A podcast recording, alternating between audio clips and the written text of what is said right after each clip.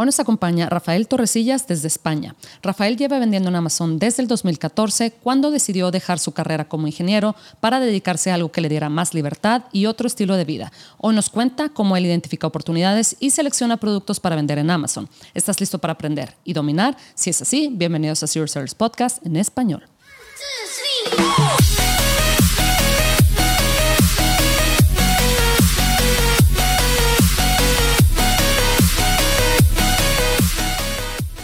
Bienvenidos a todos a este episodio de Serious Search Podcast en español. Mi nombre es Adriana Rangel y yo estoy aquí para platicar sobre las mejores estrategias de crear y crecer tu negocio en Amazon, Walmart y todo e-commerce en general para vendedores de todos los niveles. Comenzamos.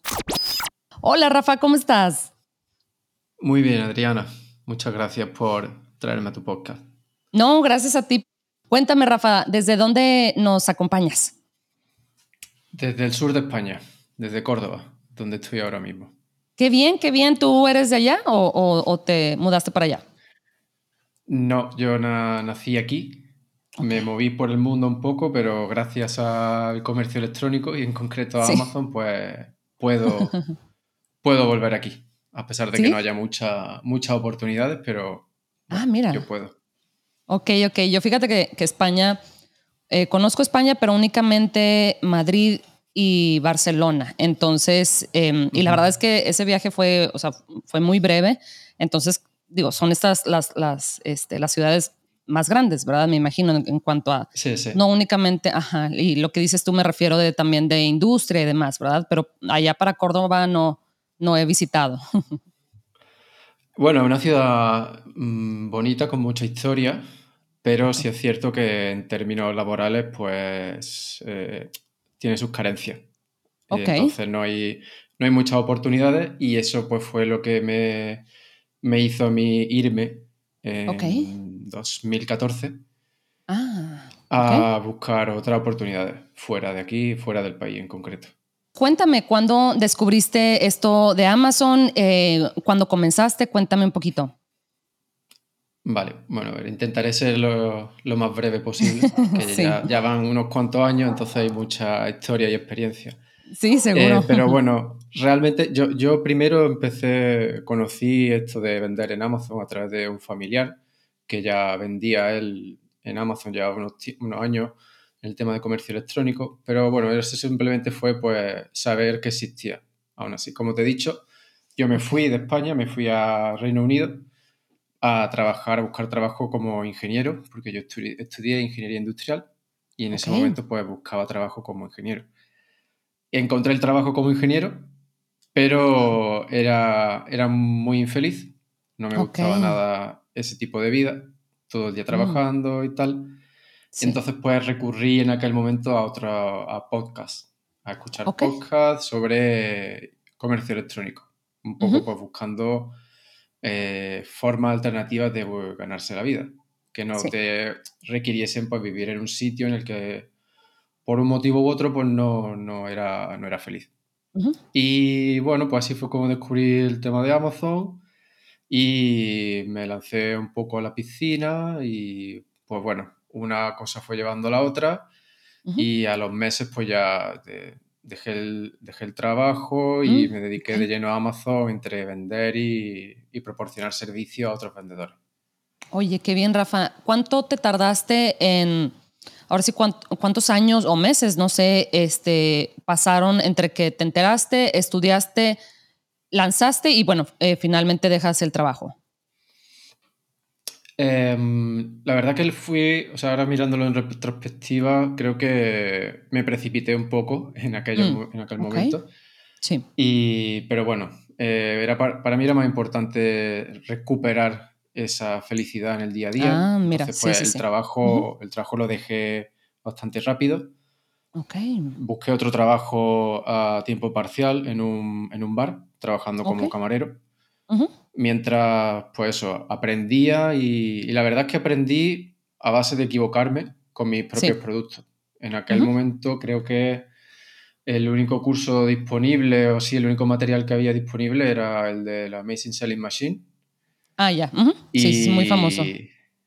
Y era, o sea, yo no me lo, yo no me lo podía permitir en ese momento. Entonces, pues aprendía con, pues, con, lo que había disponible, que no era mucho, por suerte pues hablaba inglés y, podía aprender cosas, porque en español en aquel momento... No había mm, mucho, sí. Yo, no recuerdo que hubiese algo en 2014. A lo mejor sí, pero bueno, con el inglés me, me, apañaba. Y pues creo que fueron dos o tres meses lo que dediqué un poco a, investigar productos, eh, contactar proveedores y tal, y lanzar el producto eh, y, bueno, pues ir, ir aprendiendo así. Luego ya pues si tardé algo más en empezar a ofrecer mi como servicio a otros vendedores, ¿no? Pues cuando ya yo veía que tenía algo de valor que, aportar. Claro. Em, sí, me imagino, Rafa, em, yo creo que sí es más común de lo que pensamos, ¿verdad? Eso de que, oye, estudiaste algo en la universidad o algo así y luego sales y a la, hora de practicar resulta que no es lo que esperabas y es, me imagino que es un sentimiento. A mí no me pasó tanto que no me gustaba mi carrera, a mí sí me gusta lo que estudié y creo que me sirve mucho hoy en día este, en esto de Amazon, ¿verdad? En lo, en lo que trabajo. Em, pero sí, sí me acuerdo que llegué y dije, aparte mi primer trabajo fue un trabajo así como muy, o sea, ahora sí que como muy corporativo, es que aquí tenemos un término como más mexicano, pero sí como muy, muy corporativo. Y yo veía, y claro que en ese entonces era también de, oye, pues tenías que ir súper, súper bien arreglada al, al trabajo todos los días, tacones, etcétera. Y luego, luego yo veía como que a mi alrededor la mayoría de los jefes o, los, o las personas en los puestos altos, pues eran hombres, definitivamente. Una que otra mujer como por ahí, pero dije, no sé, como que no sé por qué me empecé a, empecé a pensar en, oye, que aquí voy a, o sea, aquí voy a estar toda mi vida, esto va a ser, o sea, estos van a ser mis compañeros del día a día y luego llego ya toda cansada. O sea, como que me empezó a entrar una crisis así media rara y luego, bueno, ya cambié de trabajo y todo y eventualmente, eh, pero sí, como siento que ese, esa, esas mismas preguntas y el cuestionamiento y demás, ¿verdad? Eso me llevó eventualmente años después, ¿verdad? Que dije, ok, no, sabes que yo, yo tengo que hacer lo mío, como que eso va más eh, con mi personalidad, ¿verdad? Entonces, me imagino que sí es muy común, nada más que no, no mucha gente lo, lo dice en voz alta, eso de que, oye, llega al primero o al segundo trabajo o algo así y dice, pues resulta que no. Yo creo que cada persona es, un mundo y cada situación pues tiene sus particularidades, ¿no? Pero creo que, que tendemos a, engrandecer los miedos y las posibles consecuencias si te equivocas. Sí. Porque, no sé, a mí siempre me ha dado bastante confianza el decir, bueno, yo tengo mi estudio, esta ocasión, esa ocasión no, no, me gustó el trabajo, voy a emprender una, por una, un camino diferente. Si no me gusta o falla, pues siempre puedo volver. O sea, nadie me va a quitar estos estudios que yo tengo y estos conocimientos. Eso sí. Explorando por ahí. O sea, que realmente temor al fracaso, pues lo más, lo peor que puede pasar es que, que pierdas algo de dinero. Y al final, pues no deja de ser una inversión, ¿no? Es como si inviertes en cualquier otro activo. También puedes perderlo. Sí, totalmente. Lo que tiene el comercio electrónico, al menos desde mi punto de vista, es que eh, estás aprendiendo. Estás aprendiendo, y además en mi caso, supongo que en el de mucha otra gente, aprendes cosas que son eh, diferentes de lo que has estudiado. Son aspectos muy prácticos relacionados con las ventas. y, en el mundo empresarial, si estás en ventas, eh, normalmente ganas más dinero. O sea que al final estás adquiriendo habilidades y conocimientos que si tuvieses que volver al mundo corporativo, te harían destacar frente, frente al resto de, profesionales. Es cierto. Entonces, sí, sí, sí. Es cierto, Rafa. Oye, cuéntame, entonces ocho años en este mundo de Amazon es toda una vida, Rafa. O sea, yo, yo empecé varios años después y como quiera siento que, que ha sido todo un matrimonio esto, ¿verdad? Con Amazon, eh, ocho años no me imagino. Bueno, digo, qué belleza también, porque em, digo, generalmente cuando platico con vendedores que llevan, sí, más o menos desde, eh, desde el 2014, 2015, dicen, sí, o sea, este, definitivamente menos competencia, etcétera, pero también había falta, este, o sea, no teníamos los reportes, las, este, las herramientas que ahorita ustedes tienen, ¿verdad? O sea, como que entonces ahí medio que se compensa, ¿verdad? O sea, nosotros eh, hoy en día en el 2023 que estamos grabando esto, pues es un sinfín de opciones de, cómo empezar, de, cómo lanzar, o sea, muchísimas cosas y, y, me imagino que en ese entonces era un poquito diferente. Em, cuéntame, Rafa, ¿tú empezaste en, Europa, en España? Eh, ¿Sigues vendiendo ahí o quisiste este, como averiguar sobre otros mercados? Cuéntame. Pues yo empecé en Reino Unido, porque, bueno, como vivía allí, pues no sé, fue una, la opción más, más, sencilla. También el Reino Unido, en ah, términos de, en cuanto a formación de empresas, es bastante eh, amistoso, podríamos decir. Ah, eh, es muy sencillo. Se puede crear una empresa en cuestión de horas ah, y abrirte la cuenta en el banco si está allí, pues también es cuestión de unos días. O sea que en ese sentido era muy fácil. Por lo tanto, pues lo empecé por allí. Y también, bueno, es que cuando, cuando yo empecé es que no tenía absolutamente nada que ver con, con la situación de ahora. Cuando yo empecé, mira, te voy a poner un ejemplo que es muy, muy ilustrativo, sobre todo para los que venden en Europa. Cuando yo empecé se podía hacer el pan europeo. Bueno, no existía como tal el pan europeo. Y ah. entonces pues tú mandabas inventario, en mi caso, a Reino Unido y Amazon lo movía por todos los países sin cobrarte más, sin nada más. No había que registrarse en IVA. Estaba todo tan, tan verde que ni siquiera los gobiernos estaban obligando a que te registrara en IVA. ¿Cómo que? ¡Wow! Entonces, pues, por eso te digo. Y, claro, hoy en día, bueno, no tiene nada que ver. No tiene nada que ver con, la, con esa situación. Ha cambiado todo mucho. Y, y, bueno, no sé, por. otro ejemplo incluso más drástico es que yo la primera búsqueda de productos la hacía con el método este del 999. Ah, ya, claro. Sí, sí, sí. Sí, sí, sí. Sí, pues porque no, no, había, no había nada. Claro. Wow, sí, sí, sí, no me imagino. Oye, Rafael, luego que dijiste, em, después de, vender allá, dijiste, déjame abro en otros lugares, o cuál ha sido tu estrategia de crecimiento en, estos años? Eh, pues luego vi que en Alemania había más, se vendía mejor. También pues en Europa se ha ido poniendo cada vez más complejo y mantener todos los mercados abiertos eh, desde un punto de vista del negocio no, no tenía sentido, entonces yo dejé de vender en, en algunos mercados europeos, principalmente porque ya pues, en el momento que empezaron a exigir registros de IVA, eh, mm. ahora recientemente con una nueva normativa ambiental.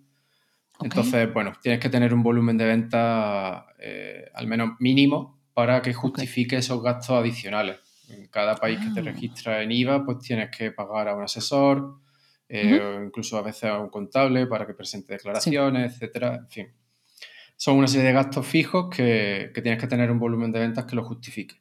Ok, ah, pues, mira, yo en ese sentido me centré solo en Alemania y este año, bueno, ahora estoy empezando, voy a empezar a vender en Estados Unidos.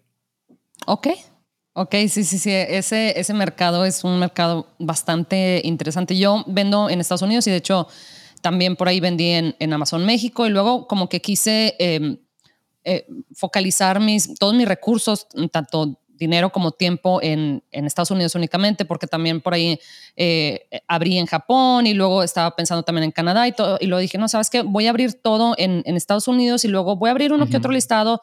También ya ves que acá eh, cuando abres en Estados Unidos puedes vender en México, o sea, la, misma cuenta te viene con esa, este, pues sí, esa, esa, posibilidad. Ajá.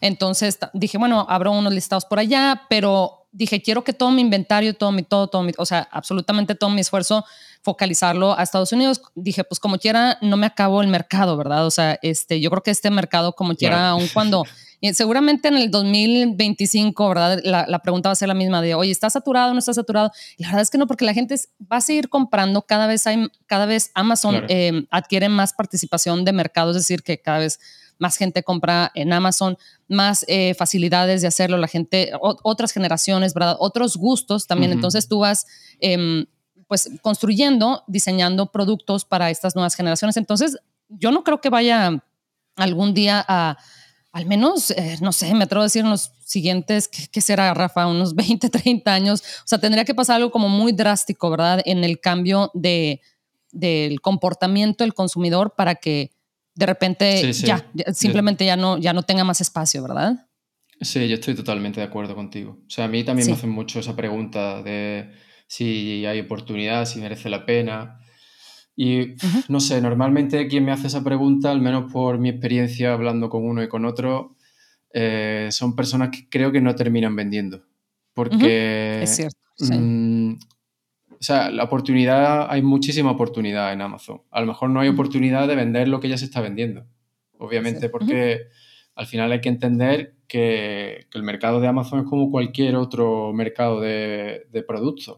Tú tienes que tener algún tipo de valor añadido para que ese producto eh, sea atractivo para los compradores. Si estás vendiendo lo mismo que ya están vendiendo otros, pues que obviamente no, no hay forma para, para destacar. Sí. Otro, otro consejo que yo suelo dar en ese sentido es mm, no tienes por qué rediseñar por completo un producto. Muchas veces con que eh, cambies el posicionamiento o te dirijas a una audiencia determinada que no está siendo cubierta, pues eh, es suficiente. Que eso puede ser tan sencillo como modificar el contenido del listing, las imágenes, probablemente el empaquetado, un poco el lenguaje, y ya puedes estar eh, vendiendo el mismo producto que mil otros vendedores, pero con, digamos, con otro... Es como si dices dos, dos hombres con un traje, pero todos los trajes no son iguales. Entonces, si, el, si tú tienes un traje diferente del otro, pues ya puedes destacar. Mira, sí, sí, sí, no lo había pensado con, con ese ejemplo. Me acuerdo que alguien em, me mencionó el ejemplo de Advil, ¿verdad? Esta este, pastilla para dolor de cabeza, generalmente para eso se utiliza, ¿verdad? Y dicen, oye, el Advil, em, te das cuenta que es... Eh, o sea, todos los productos, los diferentes productos que ofrecen, que si Advil eh, para la migraña y Advil para no sé qué, y Advil para dices, oye, al final la fórmula es muy, muy similar, simplemente el posicionamiento, este, como tú lo mencionas, es diferente, ¿verdad? Que Advil, no sé qué, eh, sí, en ocasiones, por ejemplo, no sé, en el Advil de, para, el, para el día, eh, ese no tiene cafeína o algo así, pero generalmente es lo mismo, es paracetamol o no sé, ibuprofeno, no sé qué, cuál sea la, la fórmula, pero tienen mil, si tú vas a una farmacia ves que tienen mil, especialmente en Estados Unidos, mil, mil, mil variaciones eh, y presentaciones del, del, mismo producto, ¿verdad? A mí me encanta, eh, yo creo que esa es de las cosas de, que tiene el mercado de Estados Unidos que dices tú, wow, o sea, entras a, a un Target o a un Walmart o a una farmacia y ves, o sea, cada... A mí me encanta, no sé por qué, pero me encanta visitar estas farmacias, que si el Walgreens o así, para, para ver Target también, que es un ejemplo excelente de cómo las este, las marcas pueden vender un producto que la verdad es que no necesariamente nada del otro mundo y los venden en ocasiones porque Target no es necesariamente una tienda eh, barata, es decir, de repente llegas a, no, no. a, ¿verdad? A, la, a la caja registradora y resulta que, no sé, ya se te fueron 200 dólares y tú casi como que, ¿qué? O sea, ni siquiera iba a comprar nada aquí.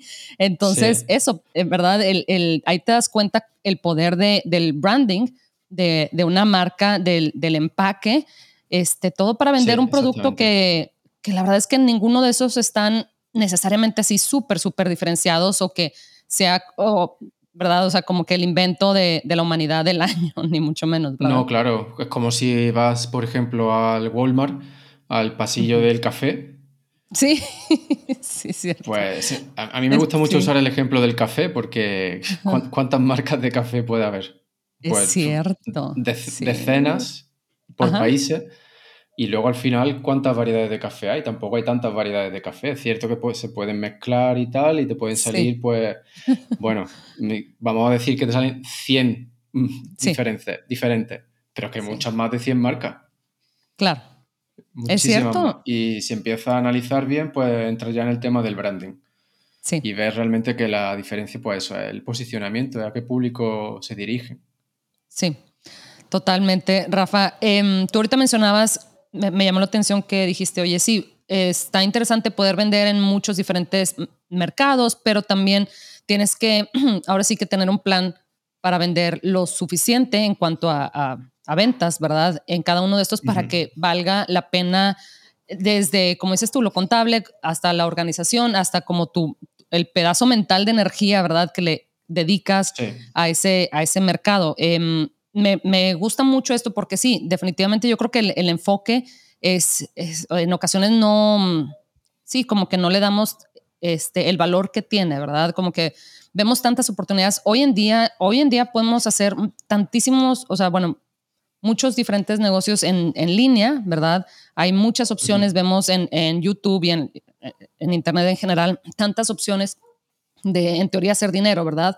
Pero si no, si no, si no pues escoges, ¿verdad? Eh, uno y luego, bueno, si no te funciona, porque no, no, no tengo en contra yo nada de los otros tipos de negocios, pero y seguramente si hay eh, gente, ¿verdad? Que le va bien en esos otros negocios, pero si estás tratando de hacer tres o cuatro diferentes negocios a la vez y resulta que también tienes un trabajo a tiempo completo y luego si tienes hijos, o sea, como que eh, ninguno te va a salir, ¿verdad? Entonces, me imagino que, sí, sí, sí, me imagino que ahora que estás considerando vender acá en Estados Unidos es porque ves el potencial de que este, este sea un, eh, un negocio que crezca de manera que valga la pena, pues ahora sí que este, el tiempo que le vas a, pues sí, dedicar a esto y, y potencialmente quitarle a lo que estás haciendo ahorita, ¿verdad? Claro, a ver, eh, yo también soy culpable de eso, de, intentar sacar varios negocios a la vez, etc. Sí, yo lo he hecho. Porque, bueno, es, frustrante cuando empieza algo y cuando lo empieza guiado por un gurú o un autoproclamado gurú y te crees pues, que te va a hacer millonario en dos semanas.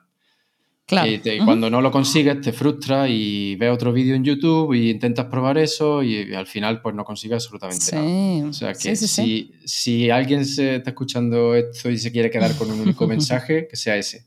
Sí. Eh, sigue, busca a alguien que te parezca eh, honesto y... con experiencia. Que lo que, que, lo que te dice es realizable según tu sentido común. Pruébalo, pero pruébalo dándolo todo y sin distracciones. Y si no te funciona, pues ya pasa a otra cosa. Totalmente. Y volviendo a lo que tú dices, pues como, por ejemplo, en Europa, yo empecé a cerrar mercado porque el problema que tenemos también en Europa es que son idiomas diferentes, son, mm. que de facto son mercados diferentes. Entonces tú tienes que eh, traducir y optimizar los listings a otros idiomas. Y luego no es solo el idioma, es la cultura también. Entonces, no es, las costumbres, todo. No sirve solo como una traducción, es que tienes que adaptarlo e incluso cambiar por completo la copia porque hay cosas que no funcionan con personas de distintos países. Las imágenes también. Entonces, todo eso son costes que se van sumando. Y no solo costes, sino gestión también, como tú has dicho. Porque tienes que gestionar, el, por ejemplo, el pay-per-click. Tienes que gestionar el pay-per-click en muchos mercados diferentes, con idiomas diferentes. En fin, es una tarea que, Amazon, te, Amazon te va empujando a que haga el pan europeo, pero la realidad es que tú tienes que valorar si tienes la capacidad y los recursos para eh, tener éxito en pan europeo. en ese sentido, yo a la gente les recomiendo que intenten maximizar eh, su ingreso en un único mercado y luego pues que vayan explorando en función de que ya se lo puedan permitir mercado a mercado. Sí. Entonces, pues en ese sentido, eh, yo el producto con el que voy a empezar en Estados Unidos es un producto que yo lancé hace un par de meses en Alemania. Ah, Es un producto que no nadie estaba vendiendo. Fue una apuesta bastante arriesgada en ese sentido. Pero lo vi, lo encontramos en redes sociales y como a nivel económico la inversión no era muy alta, dijimos, mira, vamos a probar si funciona bien y si no, pues nada. Y la verdad que está funcionando muy bien en Alemania. Ah, y bueno, en Estados Unidos tampoco hay nadie vendiéndolo eso todavía. Venden cosas algo parecidas, pero hay, hay volumen de búsqueda, lo cual me indica que hay demanda. Okay. Y entonces, pues yo pienso que si se vende en Alemania, la hipótesis es que se venderá también en Estados Unidos. Sí. Sí, y sí, bueno, pues a lo mejor dentro de unos meses te digo, oye, me equivoqué. y en Estados Unidos no, no, se vende, pero en Alemania sí y, ya está. Pero bueno, eh, creo que, el momento de probarlo es ahora. Sí, y como dices tú, Rafa, em, digo, al final si no te llega a, a funcionar, bueno, tienes el, el, otro listado allá en, en Alemania y puedes, puedes mandar tu, eh, tu inventario para allá, para Alemania, pero sí definitivamente es una excelente oportunidad para probar, como decimos en México, las aguas acá en eh, eh, de este lado del mundo, ¿verdad? Porque es un mercado inmenso. Tú mencionaste que dijiste, oye, no hay tanta competencia, es decir, no hay pues, sí, personas que estén ofreciendo algo, un producto similar y hay demanda, hay búsquedas mensuales. me imagino que ese es em, como el método que tú sigues para identificar oportunidades de, de productos, o sea, buscar que exista poca competencia y demanda este, para, para un producto. Mm, bueno, depende. Realmente lo que intento es eh, estimar o comprender si es un producto que, el mercado quiere. En este caso de este producto en Alemania, yo veía que había productos que, em, que ya, o sea, como que el mismo, la misma audiencia objetivo ya estaba, estaba comprando otros productos para solucionar ese problema. Ok. Entonces es como otra cosa más que le ayuda con ese problema. Ah, mira. O sea, eh, estoy intentando pensar en, un ejemplo para eh, facilitarlo, pero em, es como si dice, em, alguien está vendiendo productos para teñir el, pelo y, ves que hay mucha demanda de eso, pero luego hay, nadie está vendiendo cosas para teñirlo de manera natural o, ah, o productos para fijar el pelo. Ah, fijadores de pelo, ¿vale? Es como que dice, hay gente preocupada por, su, por la imagen de su cabello, entonces ese, eso es lo que a mí me indicó que este producto podría tener eh, potencial. interesante. Sí, sí, sí. que la audiencia de ese producto ya existía. ¿Sabes? Entonces, no es lo mismo que tener que buscar a quién te va a comprar el producto. Claro. Simplemente pues, ponerle otra cosa que, que pueda interesarle. Sí, me gusta mucho eso de que estás identificando, o sea, te vas sobre el problema, ¿verdad? Em, sí. Porque, como dices tú, no es lo mismo ofrecer un producto y, y ahí después esperar que la gente se acerque y, compre tu producto, ¿verdad? Claro, sino identificar el problema y luego dices, ok, entonces la gente está ahorita solucionando ese problema eh, comprando este producto. De otra forma, exactamente. de otra manera, pero sospecho que esto puede ser otro, este, algo que precisamente salga de esa, de esa misma demanda, ¿verdad? O sea, que tú te puedas llevar participación de mercado de, de, ahorita de ese nicho. Me encanta eso, Rafa, porque sí, porque esa es una manera original también de, de, buscar la, la, información, ¿verdad? De analizar primero el problema, el estilo de vida puede ser, ¿verdad? De, oye, yo veo que ahorita los corredores o, no sé, los que practican yoga, no sé, algo así, ¿verdad? O sea, como que un mercado en específico con ciertas... Em, eh, ciertos gustos y ciertos problemas y ciertos obstáculos, etcétera, eh, este, tienen, sí, están, están pasando por esta situación, ¿verdad? A ver qué le puedo yo aportar. Entonces, me, me, gusta mucho eso que, pues básicamente analizar el, como le dicen en, inglés, el avatar, ¿verdad? O sea, como que el cliente, la persona, y de ahí crear soluciones para, para la persona. Creo que eso está muy interesante porque ahora sí que si, si te funciona, que, que estoy, este, estoy segura que sí te va a funcionar, creo que te puedes, pues sí, vas a tener muy poca competencia y la belleza de eso es que imagínate, ya no te vas a tener que preocupar necesariamente por, al menos no tanto, ¿verdad? Por el PPC o el cost per click o tus márgenes, porque, oye, pues, o sea, tu tasa de conversión va, seguramente va a estar muy, muy sana, ¿verdad? Sí, bueno, eso, eso es lo que espero. Hasta ahora el pay per click ha, sido, ha sido bajo, las ventas han ido subiendo muy por encima de, los ah, objetivos, prácticamente orgánica, porque tampoco es que, ya te digo, que el pay-per-click en ese sentido, ahí tengo una campaña con frase con cinco palabras, o sea que tampoco es que abarque mucho, pero, pero al final eso es lo que te he dicho, es la, audiencia. Y siempre, siempre he seguido un método parecido. Eh, leer mucho las opiniones. La sí en otro mercado y buscar pues productos que, solucionen un problema de verdad. O sea, algo que le haga que esa persona cuando vea el producto diga, no me lo pienso. Claro. Porque lo necesito. Y, si ya existen productos para solucionar ese problema, es como un como que me anima aún más a, sacar ese producto. Porque es que es como la confirmación de que ese problema existe y requiere de una solución. Sí. Entonces, pues, em, en ese sentido yo no me, no me asusto por eso y todos los productos que he lanzado siempre han sido siguiendo esa línea y mejor o peor todos han, todos han vendido. Me Entonces, encanta, en ese sentido, quiero em, animar a la gente a que no se asuste porque ya estén vendiendo otras cosas, sino que piense mm. eh, qué ángulo no está siendo cubierto o o qué subnicho no está siendo cubierto. Por ejemplo, has dicho lo de los corredores.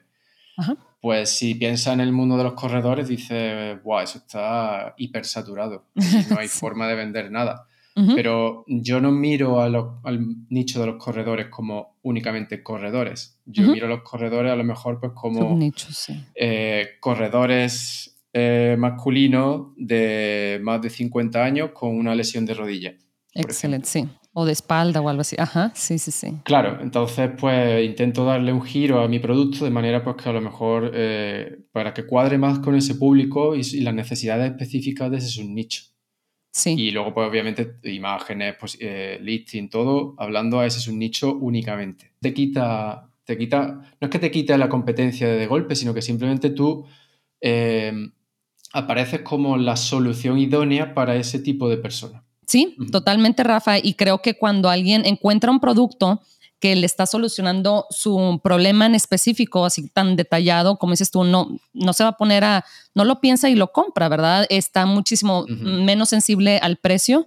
Entonces, eso es lo que quieres, precisamente, no un producto que diga, que la gente diga, ah, mira, ok, y, se le olvide al, a los cinco segundos, ¿verdad? Porque alguien, este, porque abrieron Instagram o porque eh, fueron, lo que sea, ¿verdad? Fueron por algo o algo así, sino que sea algo así como, wow, es justo exactamente lo que necesitaba para mi lesión de rodilla, como dices tú, para mi lesión de espalda. Eh, es exactamente, y, lo que va a hacer la gente va a ser, oye, lo va a comprar porque no encuentro nada como esto. Y ahorita lo mencionaste tú, de que en tus campañas tienes este, cinco palabras clave de frase o algo así. Oye, qué belleza, ese es otro beneficio de, oye, el, el trabajo y el, el tiempo, ¿verdad? Y hasta el dinero que te va a tomar mantener o operar ese negocio, al menos para ese producto, va a ser este, pues va a ser muy poquito tiempo y muy poquito ahora sí que este trabajo mental, porque oye, imagínate, pues sabes que no, nada más necesito unas cuantas campañas, no necesito, eh, si me meto a un nicho grande o a un nicho muy agresivo, tengo que estar viendo como todos los ángulos, ¿verdad? O sea, mil campañas y prendiendo y apagando y subiendo y bajando la puja porque estás en un lugar muy competitivo, a diferencia que tú dices, no, mira, yo tengo aquí mis 5, 10, 15 palabras clave. Imagínate cuánto te va a tardar, eh, cuánto te va a tomar de tu tiempo a la semana optimizar o cada 10 días o algo así, optimizar tus campañas, pues si son nada más 10 palabras clave, pues unos 30 minutos como máximo, ¿verdad? A, la semana. Sí. Que claro, también es verdad que en este caso mm, a lo mejor no es la situación eh, más común, por así decirlo, en, el, en vender, con vender en Amazon, pero aún así, imagínate que venden suplementos. También he gestionado cuentas de suplementos para otros clientes. Y el problema cuando tú vendes suplementos, que es siempre el ejemplo que se pone de, de mercado saturado, es que tú tengas un producto genérico que no destaque por nada. Eso sí es un problema. Eso sí te va a implicar, pues como tú dices, que estés eh, todo el día loco, subiendo las pujas, bajándolas, los presupuestos, en fin, todo. Pero si tú tienes ese mismo producto que se dirige a una audiencia muy específica, pues realmente te has quitado mucho de en medio con el posicionamiento de ese producto. Sí. Porque a ti solo te preocupa ese público en concreto. Y una vez que encuentres eh, la estrategia, la estructura de esas campañas de pay-per-click, ya ahí entra en un modo de mantenimiento exacto. no te tienes que preocupar. Claro, sí, sí, sí, sí, o pagar una agencia, ¿verdad? Para que te lo haga, lo cual no tiene nada de malo apoyarte a una agencia, pero me refiero que hay productos que ni siquiera este, van, a requerir de tanto, ¿verdad? Entonces me, encanta, me encanta eso, Rafa, y me vas a tener que eh, contar después cómo te va una vez que, lo lances, este, unos meses después me, cuentas qué tal te parece.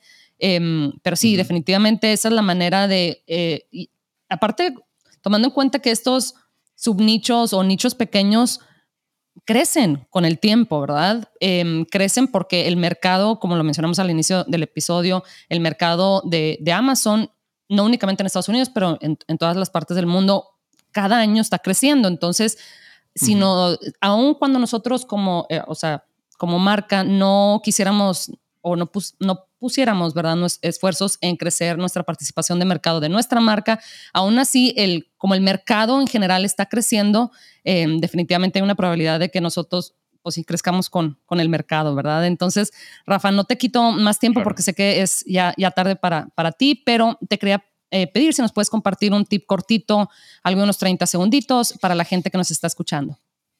Mm, sí, claro, intentaré ceñirme al tiempo y, y, sobre todo a ver que sea que vaya en línea con lo que hemos hablado hoy. Em, pues eh, yo voy a seguir con eso, con el tema del posicionamiento y tal.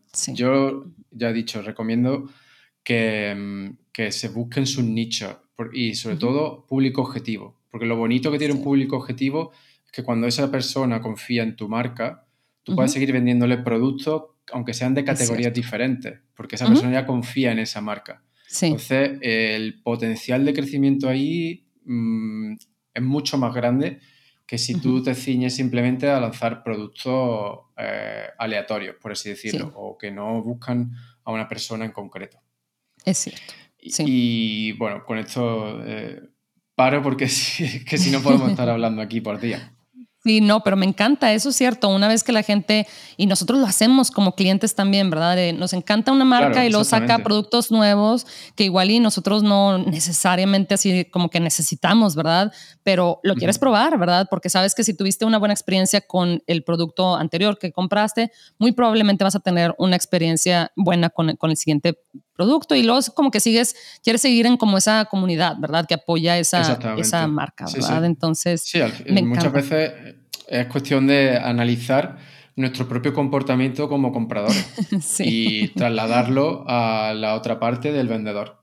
En lugar de intentar sobrecomplicar algo o seguir al pie de la letra lo que esta persona dice o lo que sea, eh, un poco puedes aplicar el sentido común. Es cierto, Rafa. Para la gente que em, te quiere contactar para alguna pregunta o comentario, ¿dónde te pueden encontrar, Rafa? Eh, pues lo más sencillo es en www.elemprendedoramazónico.com, que es la, web del podcast que yo, que yo tengo también. Y pues a través de ahí ya pueden ponerse en contacto conmigo, ya sea por email o Telegram o como ellos, o Instagram también. Perfecto, Rafa. Pues de nuevo, muchas gracias por, por tu tiempo y por compartir esto. Me, me encantó que hablamos de esa parte de la diferenciación, ¿verdad? Enfócate en el problema, enfócate en, los subnichos que suenan chiquitos, pero no son chiquitos, ¿verdad? Definitivamente no. son chiquitos y vas explorando otros y otros eh, subnichos y eso suma, la verdad es que prefieres mil veces, ¿verdad? Vender este, menos unidades em, de un producto, pero con un margen lo suficientemente amplio, porque eso te va a permitir crecer muchísimo más rápido que vender muchísimas unidades con un margen del 10% o algo así, o sea, un margen muy, muy pequeño. Eh, vas a estar como, sí, como que sufriendo un poquito más y, y para escalar tu marca va a ser un poquito más tardado y complicado, ¿verdad? A que si tú ya sabes que vas a contar con un ingreso de unos cuantos productos, de unas cuantas unidades vendidas, pero ya sabes que, este, que, está ahí el dinero, ¿verdad? Entonces ya puedes planear lanzar un producto nuevo, eh, eh, crecer tu marca en general. Entonces, bueno, Rafa, espero este, que, que regreses pronto para que nos cuentes cómo te va con ese producto. Por supuesto, Adriana, cuenta, cuenta con ello. Muchas gracias. Gracias, hasta pronto.